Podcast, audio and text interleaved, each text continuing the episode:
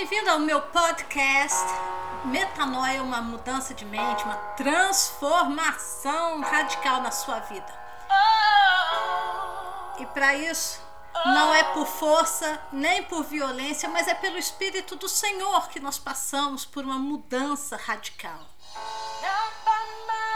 Não é por força, não é por violência, mas é pelo teu Espírito, Senhor. Envia o teu Espírito, Senhor. Não é por força, nem por violência, mas pelo Espírito do Senhor. Envia o teu Espírito, Senhor. E é só assim, irmãos, que nós podemos passar pela metanoia é com auxílio do Espírito Santo nos conduzindo em todos os caminhos, nos conduzindo em todos os cantos e recantos da nossa lago, do nosso subconsciente, ou melhor, do nosso inconsciente pessoal. É a obra de restauração, é a obra de vivificação do Espírito Santo. Mas quando se trata do ego, nós estamos falando do ego que é formado pelos complexos, que é formado por todas essas falsos eus habitando o lago monstrengo da nossa vida. Então é o Espírito Santo que é o responsável por aplicar a mortificação do nosso da nossa carne. Mas como que ele faz isso? Com a minha ajuda, claro. Eu levei 51 anos para ferrar com a minha vida. Eu acho que você deve estar tá levando um tempo aí. E nós levamos muito tempo, nós nos tornamos, nós nos tornamos mestres em ferrar com a gente mesmo, em nos auto-sabotar, em destruir com uma mão que a outra construiu. Então nós nos tornamos muito, mas muito competentes em destruir a nós mesmos, como umas essas bombas, né? E a gente acaba se ferrando. Então é o Espírito Santo que me ajuda quando eu tomo essa consciência que eu preciso, que é eu que tenho que dar o primeiro passo na transformação da mente. Isso ele não vai fazer por você, isso ele não vai fazer por mim. O Espírito Santo não vai fazer o que é minha parte. A minha parte é me prontificar, a me conhecer. Eu preciso me conhecer e me ver como Deus me vê. E para me ver como Deus me vê, eu preciso estar disposto, ou melhor, você precisa estar disposto e disposta a olhar para dentro de si mesmo, a olhar para dentro da sua alma e pegar um farolete do Espírito Santo e apontar para áreas da sua vida que precisam ser curadas, transformadas, mudadas. Isso o homem não vai fazer para você, o Espírito Santo não vai fazer para você, é a sua parte no, no, na, na nossa parceria com Deus, a nossa parte é nos apresentar a Deus, é nos equipar. E para isso eu tenho que querer.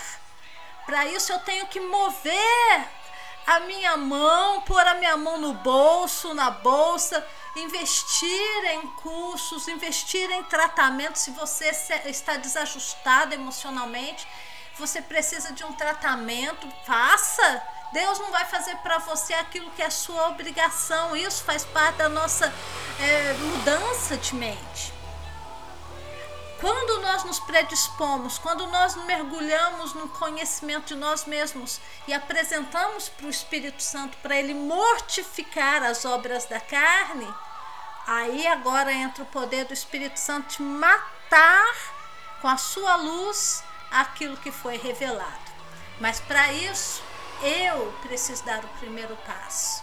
E com isso, nós vamos declarar diante de Deus que é matar o ego não é uma ferramenta humana, mas é uma ferramenta do Espírito Santo. É o Espírito Santo que causa a mortificação do ego.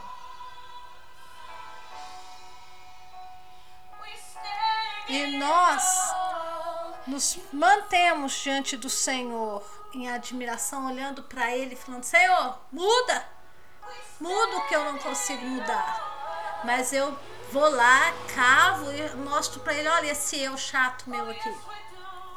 Então, quais os eus que estão aí, quais essas subpersonalidades que estão coabitando com você, que estão aí no seu, no seu mundo interior? Eu vou citar alguns eus aqui só para você ter uma noção, né? Tem o nosso eu cozinheiro, nosso eu anfitrião, nosso eu palhaço, nosso eu bonzinho, nosso eu vilão. Nós temos um eu zangado, nós temos um eu irado, um eu vítima, um eu culpado, um eu juiz, um eu chute-me, como se fosse um eu cachorro morto que fica ali esperando, fazendo de tudo para alguém te chutar. Um eu vingador, um eu coitadinho, um eu professor que só quer dar lição de moral nos outros, mas não aprende nada, um eu sabe tudo, que não quer aprender nada com os outros porque está sempre disposto a ensinar, um eu ditador autoritário, um eu ovelha, ovelhinha mansa, faz tudo que os outros mandam, um pau mandado, um eu banana. Que eus? Quantos eus eu vou mencionar aqui, né? Então nós precisamos apresentar para o Espírito Santo aquilo que nós encontramos dentro de nós mesmos para ele nos curar. E é quando nós falamos todos esses eus, todas estas partes de mim e outras mais irão interagir com outras pessoas que também têm partes, têm subpersonalidades, e isso torna os nossos relacionamentos às vezes muito complicados. Por quê? Porque, por causa da interação desses eus. Às vezes o meu eu cozinheiro interage com o eu vegetariano do outro. Eu sou aquele, te, é, eu sou aquele cozinheiro que só quer fazer comida gorda, comida pesada. E casei com uma pessoa com o eu vegetariano que só come folhinha. Né? E um momento ou outro alguém aí vai tentar aquele jogo de impor a vontade um sobre o outro e não vai dar certo. Ou então o meu eu, coitadinho, meu eu vítima, está casado com uma pessoa que tem um eu ditador, um eu autoritário. Alguém vai estar sempre usurpando, da, usurpando e abusando do estado emocional dos outros, mas até que ponto? Quem realmente é o vilão e quem realmente é o bandido nesses jogos né, de, de ego? Porque todos nós todos nós vamos interagir com pessoas em estados alternados de ego. Às vezes o teu eu romântico está lidando com o eu não me toque, não me rele. E isso vai virar um angu de caroço nos nossos relacionamentos.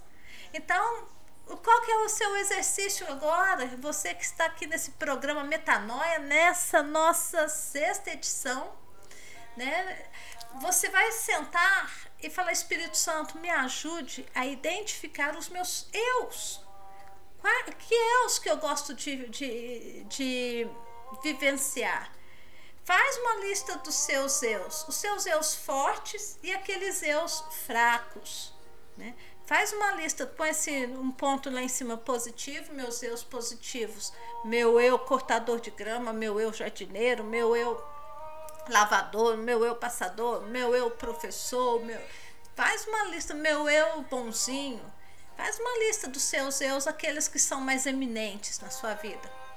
E depois faça uma lista daqueles eus que são mais fracos, né?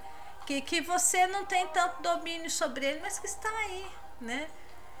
O que, que eu diria que é um, o eu, por exemplo, um eu vítima? Se o eu vítima seu é muito forte, é, você opera no vitimismo, no, no coitadinha, no coitadinho, é hora de avaliar se é um eu forte ou um eu fraco. É um modo de sobrevivência para você se fazer de vítima. Então, às vezes, é, ele é um eu fraco, mas para você é forte comanda o seu estado de consciência boa parte do tempo. Começa a se conhecer, começa a entrar agora aí no lago do seu inconsciente pessoal e começa a parar e faz uma lista no fim do dia, um horário, para você identificar esses seus falsos erros, ok? Então, vou parar aqui neste podcast. Você fica com essa atividade de listar os seus falsos, os seus erros o mais forte o mais fraco, e a gente volta no próximo episódio. Shalom, até mais!